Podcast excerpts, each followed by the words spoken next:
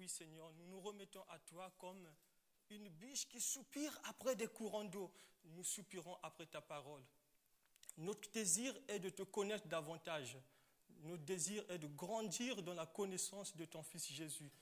Et en cela, nous nous remettons à toi afin que tu puisses justement travailler dans nos cœurs et que ta parole puisse, ta parole qui, qui ressemble à une graine soit, puisse tomber sur une terre fertile et produise du fruit en abondance dans nos vies.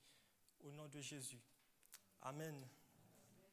Donc euh, déjà, nous sommes à notre... Euh, oui.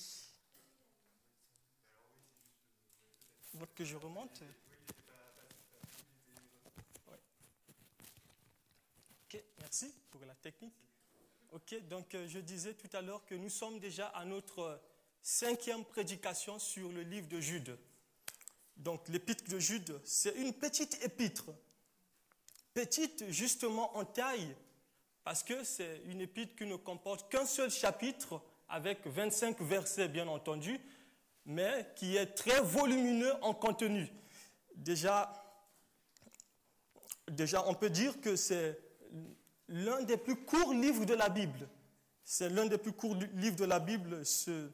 Il porte le nom de son auteur, Jude. Qui était Jude Comme Jacques, Jude était le demi-frère de Jésus. Euh, vous connaissez très pertinemment comment est né Jésus. La Bible déclare que Jésus est né miraculeusement d'une vierge, c'est-à-dire que Marie, la mère de Jésus, était enceinte par la vertu du Saint-Esprit.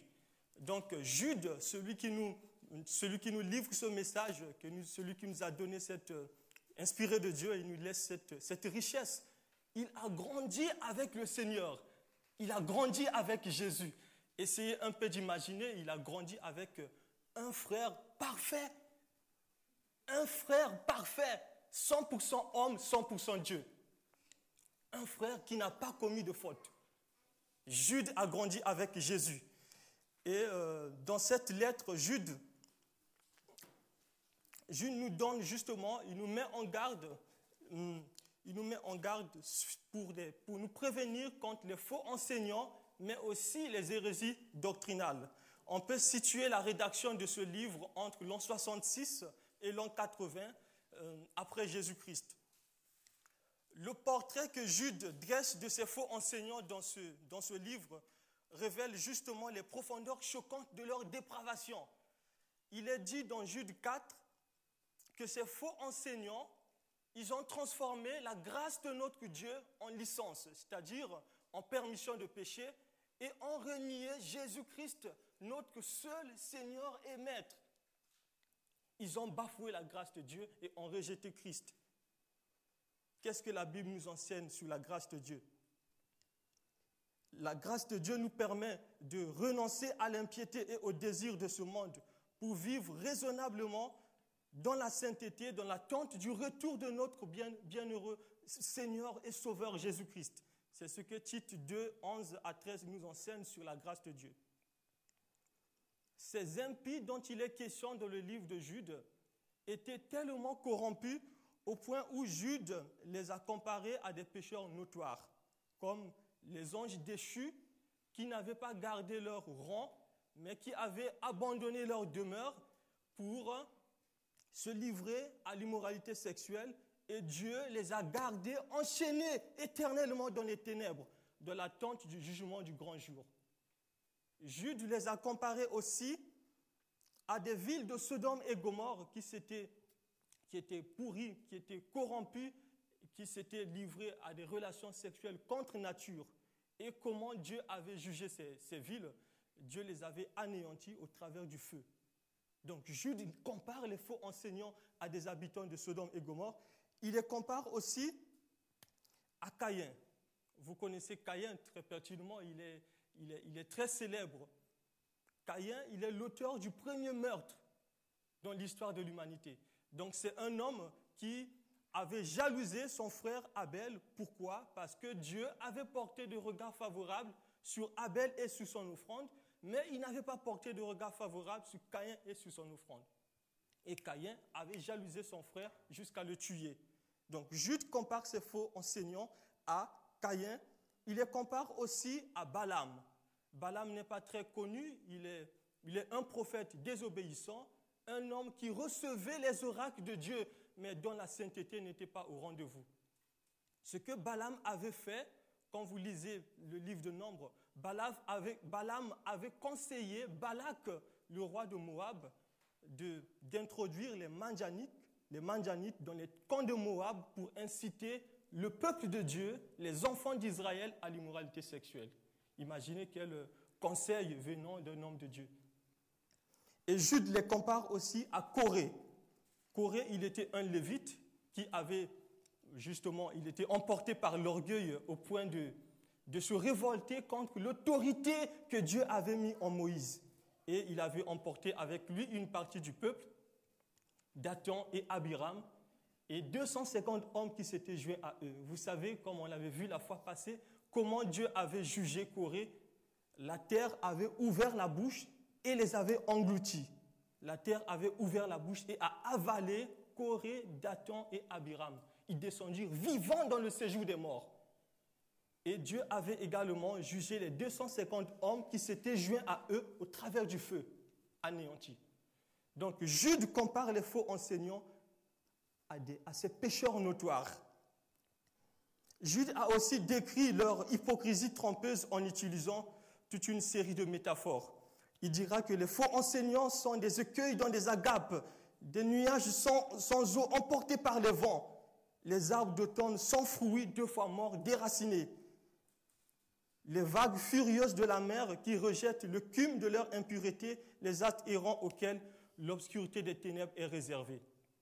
Donc en fait, ils, ils fussent dans l'Église ces faux enseignants, mais ne faisaient pas partie du peuple de Dieu.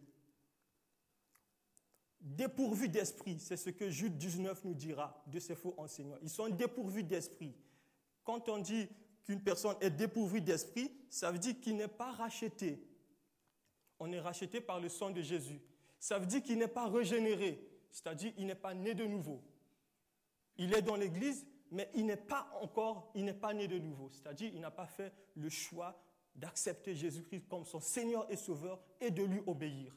Donc, il est pécheur avec un P majuscule. C'est faux enseignant. Ces hommes faisaient profession de connaître Dieu, mais ils le reniaient justement par leur, par leur conduite, par leur comportement. Ce n'est pas dans toute l'épître que Jude parle négativement. Sur ce que nous allons étudier aujourd'hui, Jude donne cette fois-ci les recommandations pour nous, les chrétiens authentiques, je le, je le crois, si vous, si, vous êtes, si vous êtes il nous donne des leçons pour euh, combattre les faux enseignants, les hérésies doctrinales. Donc on va relever quand même, à partir du verset 20, la croissance spirituelle. Avant de continuer, je me permets quand même d'ouvrir une parenthèse en relevant deux points.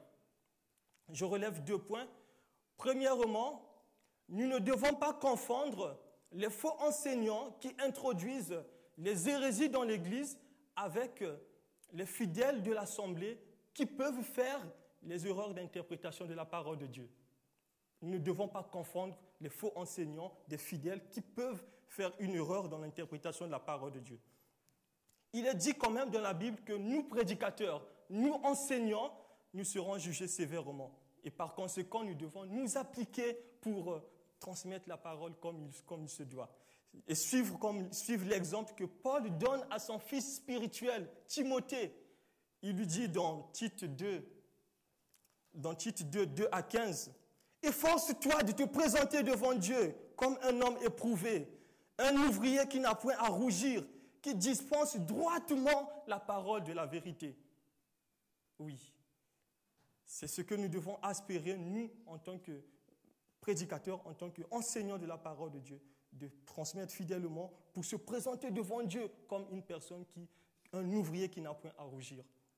Ça, c'est le premier point que je relève pour continuer. Avant de continuer, je relève le deuxième point. Ça concerne justement l'exemple des chrétiens de Béret il est dit dans Acte 17, 11, par rapport à ces chrétiens, que ces juifs avaient des sentiments plus nobles que ceux des Thessaloniques.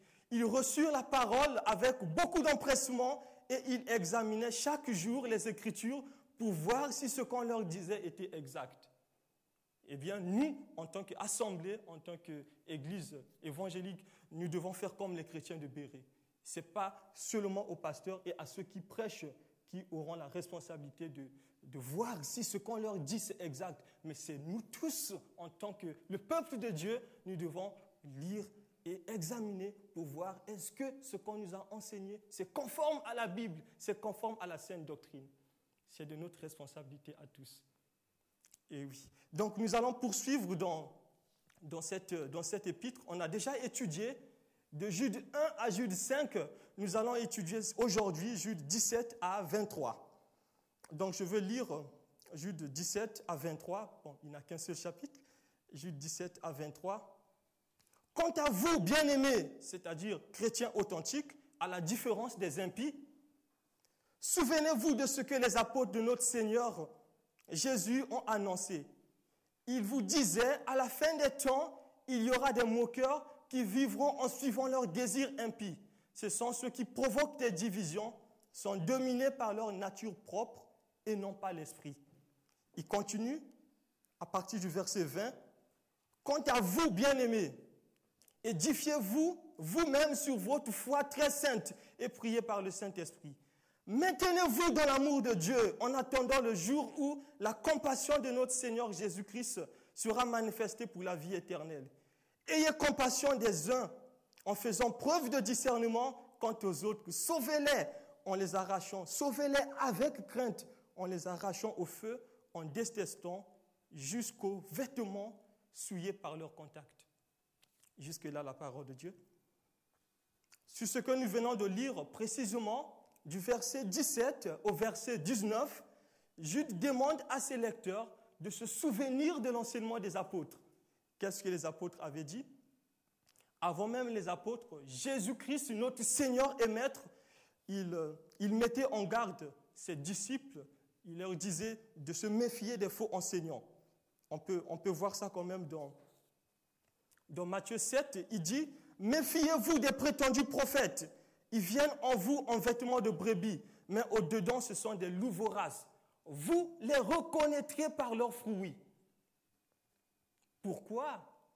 Car un bon arbre ne peut pas porter de mauvais fruits, ni un mauvais arbre porter de bons fruits on reconnaîtra des faux enseignants par leurs fruits, par leur conduite, par leur comportement. L'apôtre Pierre disait, cependant, il y a eu parmi le peuple les prétendus prophètes, de même, il y aura parmi vous les prétendus enseignants. Ils introduiront sournoisement les doctrines qui conduisent à la perdition, allant jusqu'à régner le maître qui les a rachetés et attireront ainsi sur eux une ruine soudaine. Beaucoup les suivront dans leur immoralité et la voix de la vérité sera calomniée à cause d'eux. C'est ce que l'apôtre Pierre nous dit dans 2, Pierre 2, 1 à 2.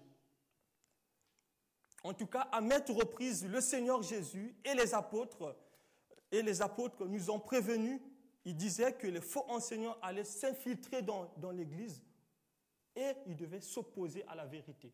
Et c'est ce, qui se passait au premier siècle quand Jude écrit à ses chrétiens. Et c'est ce qui se passe toujours euh, aujourd'hui. Hein. On, est pas, on est au siècle. Le message de Jude est aussi pertinent pour nous, chrétiens du XXIe siècle. Il y a des mouvements qui se disent chrétiens, entre griffes, qui ne croient pas au message de l'Évangile.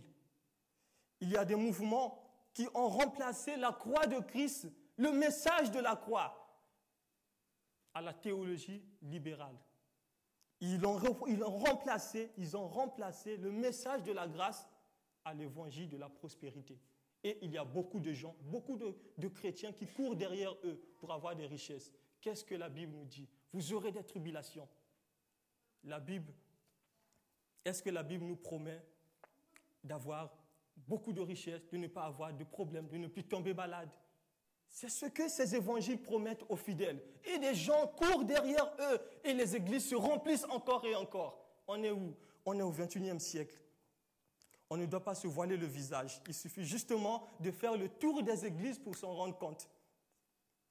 Nous ne sommes pas dans une période meilleure et paisible que les chrétiens du premier siècle.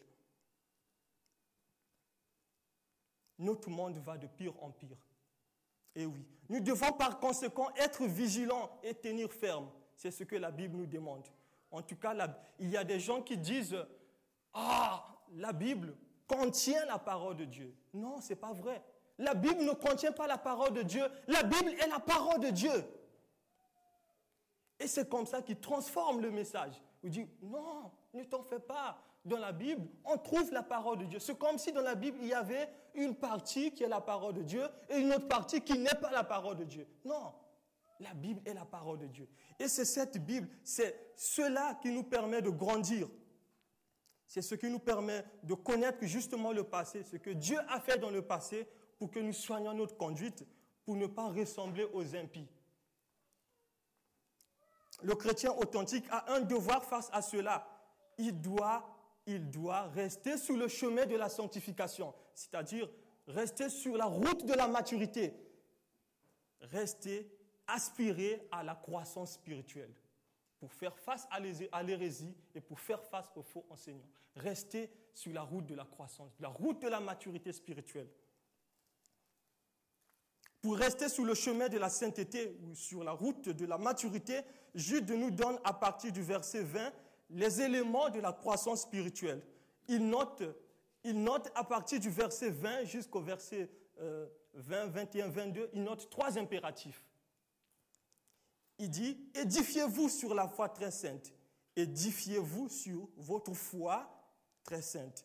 S'édifier sur la foi très sainte est un élément important pour rester sur le chemin, sur la route de la maturité, sur la croissance spirituelle s'édifier sur la foi très sainte, prier par le Saint-Esprit, deuxième élément que Jude note, à l'impératif, et se maintenir dans l'amour de Dieu en attendant sa pitié. Remarquez très bien, à partir de Jude 20, ce qu'il dit. Il y a trois impératifs que Jude emploie. Vous savez ce que signifie un temps impératif? Bon, vous connaissez, bien entendu. Le temps impératif renvoie à un ordre absolu. C'est une nécessité absolue. C'est ce que le général donne à ses, subordonnés. Allez, c'est impératif. Vous voyez un peu, c'est ce que Jude nous demande pour rester dans la croissance, pour aspirer la maturité, pour être sur le chemin de la maturité, pour être en route vers la maturité chrétienne. On doit par rapport aux recommandations de Jude, s'édifier sur notre foi très sainte, prier par le Saint-Esprit, se maintenir dans l'amour de Dieu. Pour vous, bien-aimés, vous édifiant sur votre foi très sainte. Une autre version nous dit, mais vous, construisez-vous sur la base de votre foi très sainte. Nous devons en quelque sorte devenir forts spirituellement, forts doctrinalement, si nous voulons reconnaître et lutter contre l'hérésie il y a un homme un jour qui demandait à un banquier, il dit à un banquier, comment vous les banquiers vous faites pour reconnaître les faux billets? Le banquier dit, non, mais ne t'en fais pas. C'est facile pour nous, nous travaillons à la banque quand même. Nous passons plus de temps avec les vrais billets. Nous ne badinons pas avec les faux billets. Donc, de sorte que plus nous passons du temps avec les vrais billets, avec les vrais billets, quand un faux billet apparaît, aussitôt on le reconnaît. Et c'est ce que Jude nous demande en quelque sorte. Jude nous demande de construire notre vie sous le fondement de la foi. Observez bien, cette foi n'est pas seulement sainte, mais elle est très sainte. Il y a une différence quand même. Hein. Il dit, la foi est très sainte. C'est comme vous êtes à l'école, vous n'avez pas une mention bien, mais vous avez une mention très bien. La foi est très sainte. Nous devons noter par la foi, en fait, euh, ce que Jude parle comme foi, ce n'est pas la foi que nous manifestons au moment de la conversion. On sait très bien que Ephésiens 2.8 nous dit que c'est par la grâce que vous êtes sauvés par le moyen de la foi. Et cela ne vient pas de Dieu, c'est le don de Dieu. Ce n'est pas par vos œuvres afin que personne ne se glorifie. C'est ce que Ephésiens 2.8 nous dit. Il dit que c'est par la grâce que nous sommes sauvés par le moyen de la foi. Mais dans l'évangile de Jude, il ne s'agit pas de cette foi-là que nous manifestons au moment de la conversion. Il s'agit plutôt de la vérité de l'évangile, le message de la grâce, le message de la croix. Ce que Dieu a fait au travers de la personne de Jésus-Christ qui est mort et ressuscité pour que nous, le pécheur que nous étions, nous soyons réconciliés avec Dieu. C'est ce que la Bible dit dans Romains 5, 8. Mais Dieu prouve son amour envers nous en ce que lorsque nous étions encore pécheurs, Christ est mort pour nous. Jean 3, 16, que vous connaissez, qui est même le verset le plus, le plus aimé pour certains. Dieu a tant aimé le monde qu'il a donné son Fils unique afin que quiconque croit en lui ne périsse point, mais qu'il ait la vie éternelle. Oui, c'est ça l'évangile. C'est ça la bonne nouvelle. La bonne nouvelle de la grâce. C'est ça la bonne nouvelle. Et notre foi, qui est très sainte, est bâtie sur cette bonne nouvelle. N'est-ce pas merveilleux? Cet évangile nous sauve. Oui, l'évangile nous sauve. L'évangile nous sauve de quoi? De la colère à venir. De la colère à venir. Dieu n'est pas seulement amour, comme certains le pensent, Dieu est aussi justice. Dieu est amour, il est aussi justice. Il jugera le monde. Et la personne que Dieu a choisie pour venir juger les vivants et les morts, c'est Jésus-Christ, le Fils de Dieu. C'est lui qui reviendra pour juger les vivants et les morts. Oui. Comme Romains 10 nous dit, 19, comment accepter, comment choisir, comment vraiment faire ce choix. Il dit, Romains 10, 9 lui dit, si tu confesses de ta bouche le Seigneur Jésus, si tu crois dans ton cœur que Dieu l'a ressuscité des morts, tu seras sauvé. Tu seras sauvé. Et la question que je peux te poser, que je peux nous poser, que tu sois en ligne ou bien en présentiel, est-ce que tu as fait la paix avec Dieu? As-tu accepté Jésus-Christ comme Seigneur et Sauveur? C'est lui qui reviendra pour juger les vivants et les morts. C'est ce que la Bible nous dit. Et le seul moyen pour échapper à ce jugement, c'est d'accepter Jésus-Christ comme Seigneur et Sauveur. Et oui, il n'y a pas deux chemins. Il n'a pas dit que je suis un chemin. Ce n'est pas la Bible. C'est pas la Bible qui dit que Jésus est un chemin. Il dit je suis le chemin, la vérité et la vie. Il n'y a pas deux chemins. Il n'y a qu'un seul chemin qui mène à Dieu.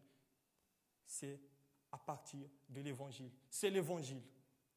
Et l'évangile, c'est Jésus-Christ.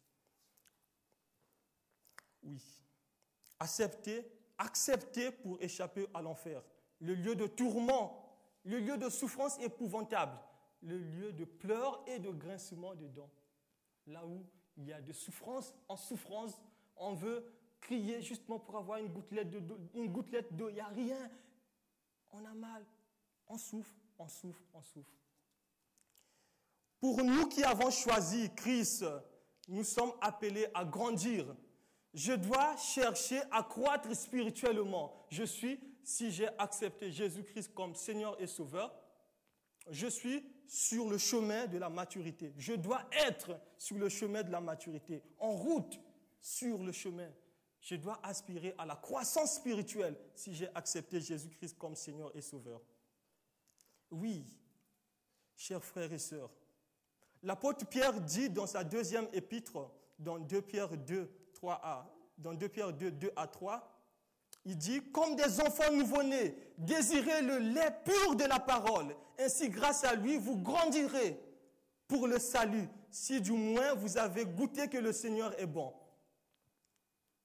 Essayez juste un instant d'imaginer que vous avez un enfant, il a un an, il est tout minuscule, après deux ans, il reste minuscule, trois ans, dix ans, il est toujours minuscule toujours bébé, il veut le lait, il a 10 ans. Comment vous sentiriez-vous? Ça doit être vraiment terrible pour vous.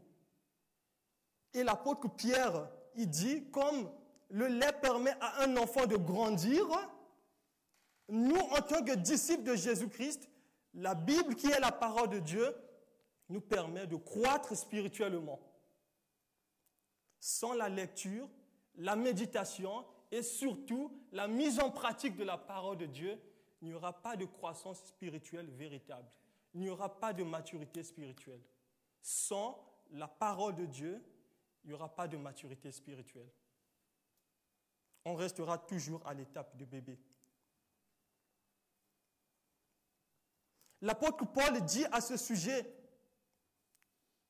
Ainsi donc, tout comme vous avez accueilli le Seigneur Jésus, marchez en lui, progressez, grandissez, croissez encore et encore. Soyez enracinés et fondés en lui, affermis dans la foi telle que, vous a été enseigné. Et soyez-en riches en exprimant votre reconnaissance à Dieu. Paul dit aux Galates, pour leur rappeler justement la nécessité de la croissance spirituelle, vous couriez bien, qui vous a arrêté pour vous empêcher d'obéir à la vérité. Vous couriez bien. Vous avez bien commencé. Qui vous a arrêté pour, pour euh, vous détourner de la vérité? Est-ce que, que je suis comparable à ces chrétiens qui ont bien commencé, mais qui euh, stagnent actuellement dans leur relation avec le Seigneur? Eh bien, méditant sur cela, nous courions bien. Qui nous a arrêtés pour nous empêcher à progresser, à grandir avec le Seigneur?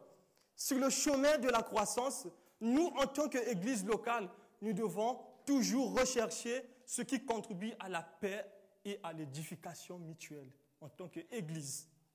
C'est ce que Paul dit dans Romains 14, 19. Nous devons nous exhorter réciproquement et nous édifier les uns aux autres. C'est ce que Paul dit dans 1 Thessaloniciens 5, 5, 11.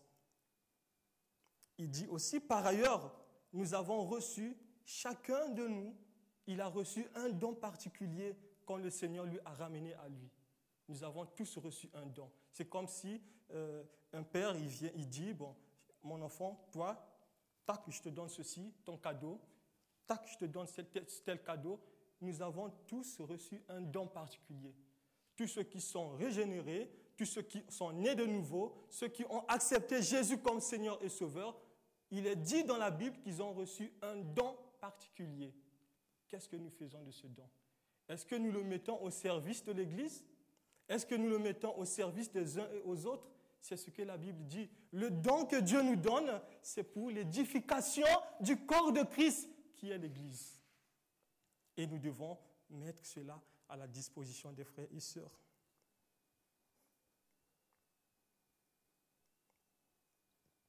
Oui.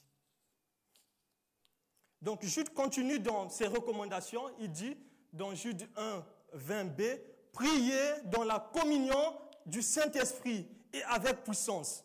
Dans une, autre version traduite, priez avec la puissance du Saint-Esprit. C'est Jude Jude 20 qui nous le dit. Jude nous demande de prier. Nous qui sommes sur la route de la maturité, nous devons prier. Prier par le Saint-Esprit. Nous avons besoin d'être conduits par le Saint-Esprit. Attention, ici dans le verset Jude 20b, quand il dit prier par le Saint-Esprit, ce n'est pas le parler en langue. Restons dans le contexte dans ce contexte-là, il ne s'agit pas de parler en langue. Il s'agit d'une prière qui est conforme à la volonté de Dieu. L'apôtre Paul nous dit dans Éphésiens 6, 18, Faites en tout temps par l'Esprit toutes sortes de prières et de supplications. Veillez à cela avec une entière persévérance et en priant pour tous les saints. Et oui, nous devons prier pour tous les saints. Je ne sais pas si vous êtes comme moi qui euh, fait très souvent des prières égocentriques. Très souvent, il y a tellement de sujets de prière. On peut prier pour euh, le pasteur, on peut prier pour tous ceux qui présentent la parole de Dieu, que Dieu leur donne de prêcher avec assurance la parole de Dieu. Eh bien, notre ministère est beaucoup attaqué. Les personnes dont Jude dénonce dans cette épître, c'est les enseignants de la parole de Dieu, c'est les prédicateurs, c'est eux qui sont plus dénoncés dans cette épître. Et nous avons vraiment besoin de vos prières. Nous avons vraiment besoin de vos prières. Le pasteur ainsi que tous ceux qui présentent la parole de Dieu. On a vraiment besoin de vos prières pour traduire exactement la Bible, pour reprendre fidèlement ce que Dieu a dit dans l'Écriture. Oui, nous avons vraiment besoin de vos prières.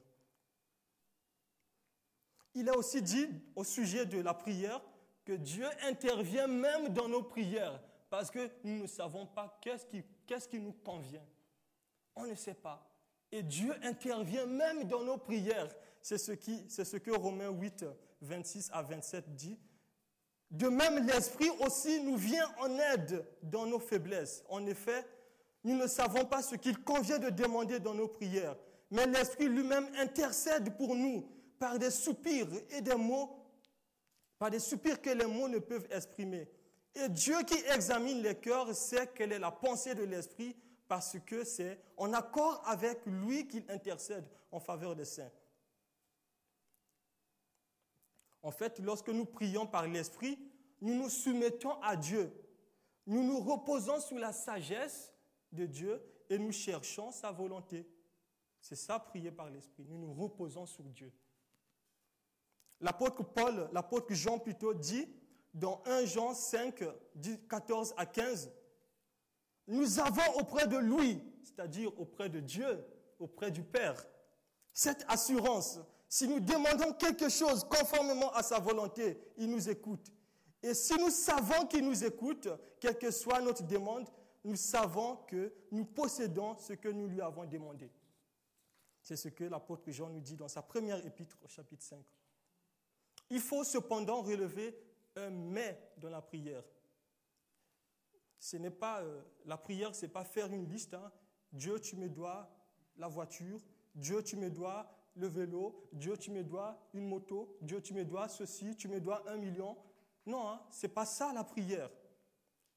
Il est dit, nous devons rechercher la volonté de Dieu.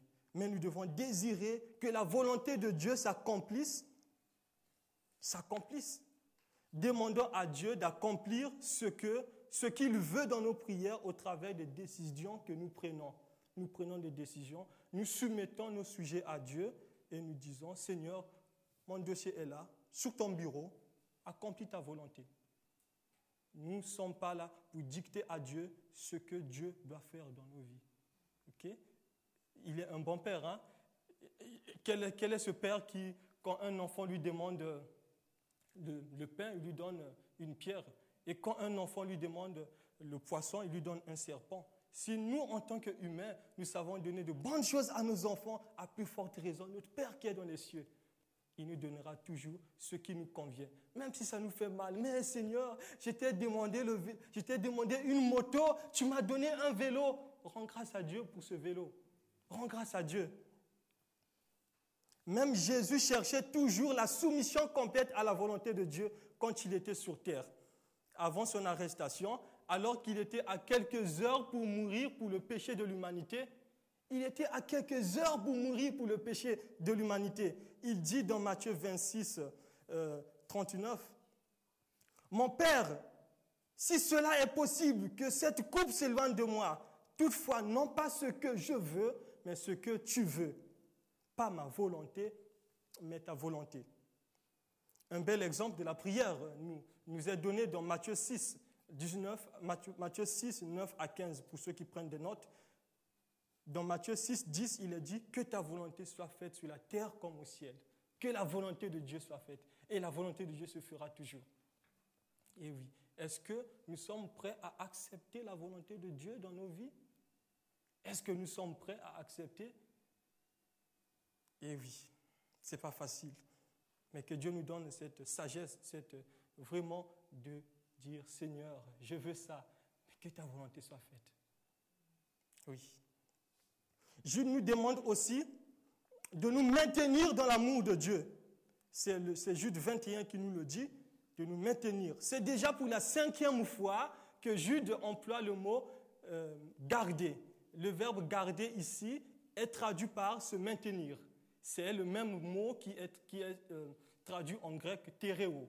Cette fois-ci, il est traduit par se maintenir. Ça signifie également se garder. Donc Jude nous dit de nous maintenir dans l'amour.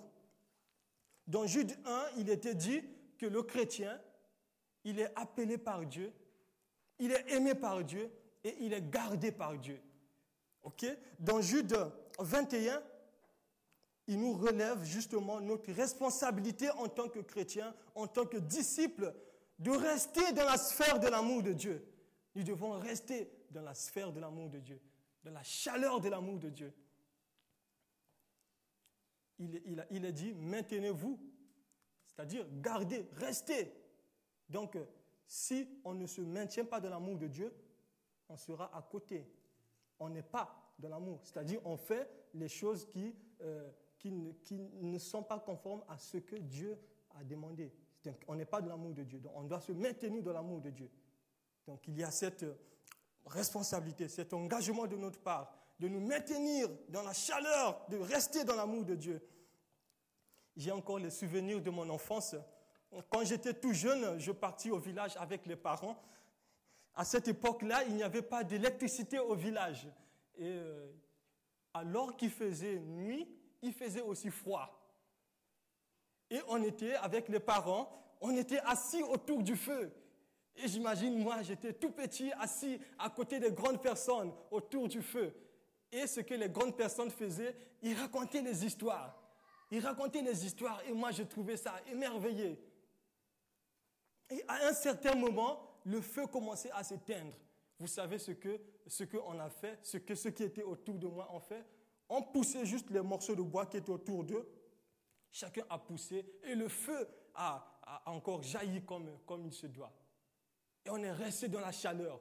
Et j'étais content de rester autour, euh, à côté des, grandes personnes, des, des, grands-pères, des, grands-mères pour euh, écouter les histoires et de rester dans leur chaleur. Oui. Oui.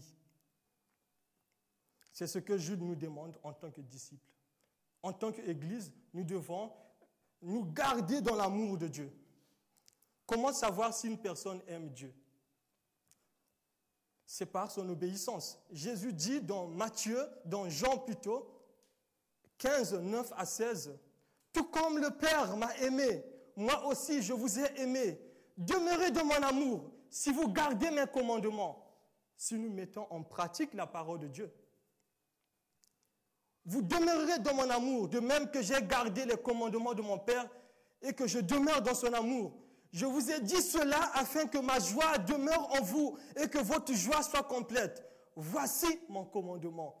Aimez-vous les uns les autres comme je vous ai aimé.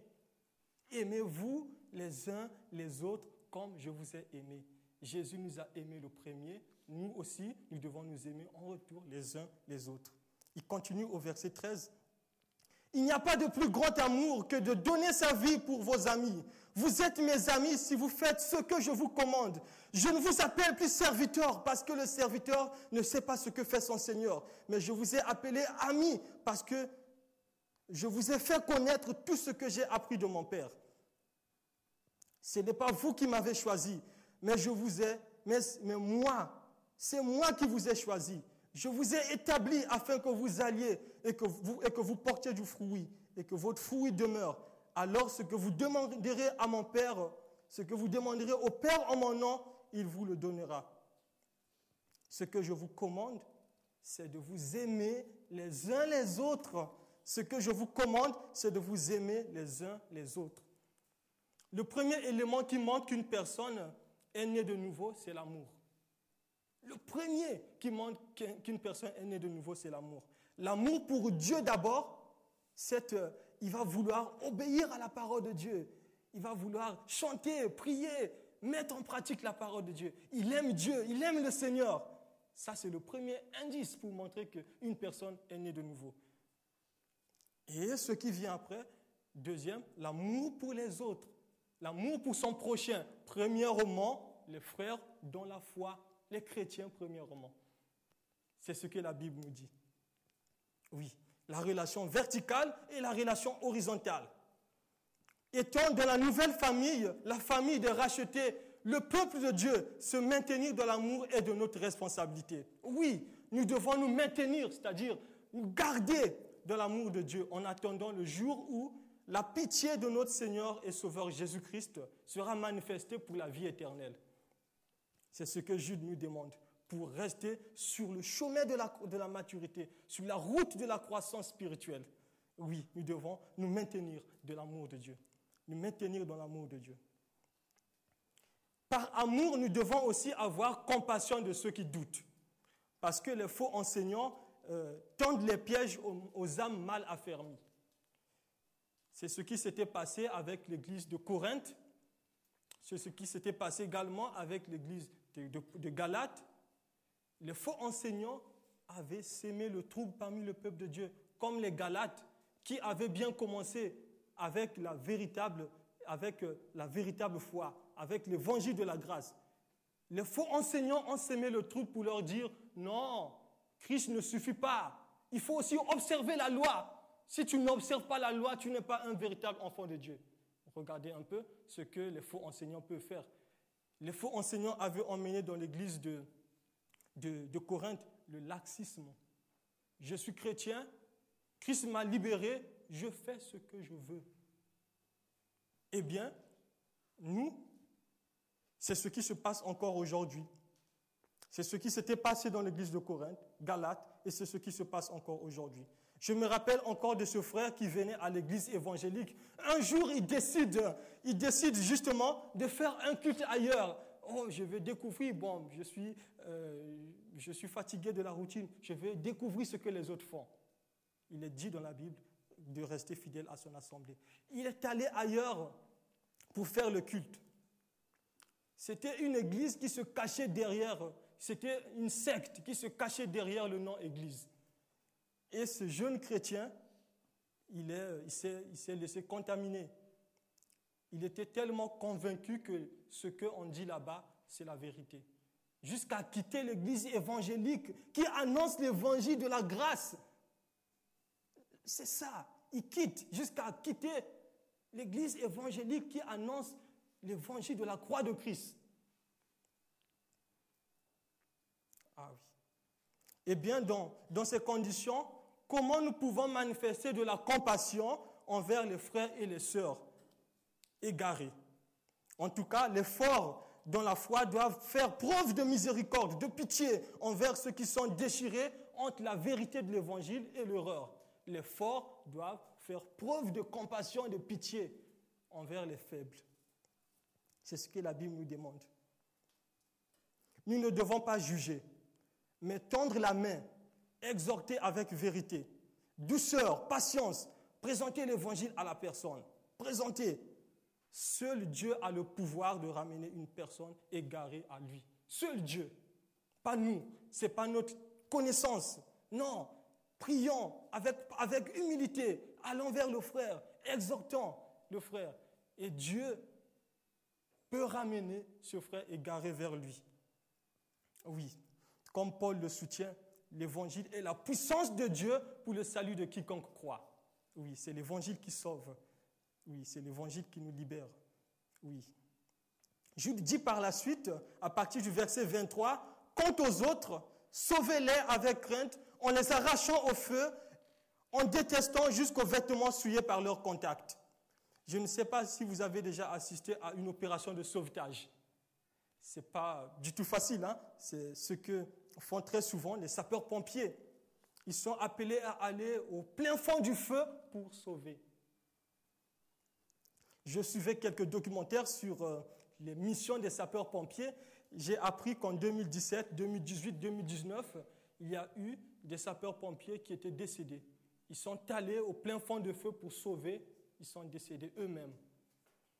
Ce n'était pas aussi facile, en tout cas, avec nos soignants pendant la période de, confinement, où on ne savait pas encore comment le virus, le coronavirus se manifeste, tout ça avec... Euh, C'était pas évident.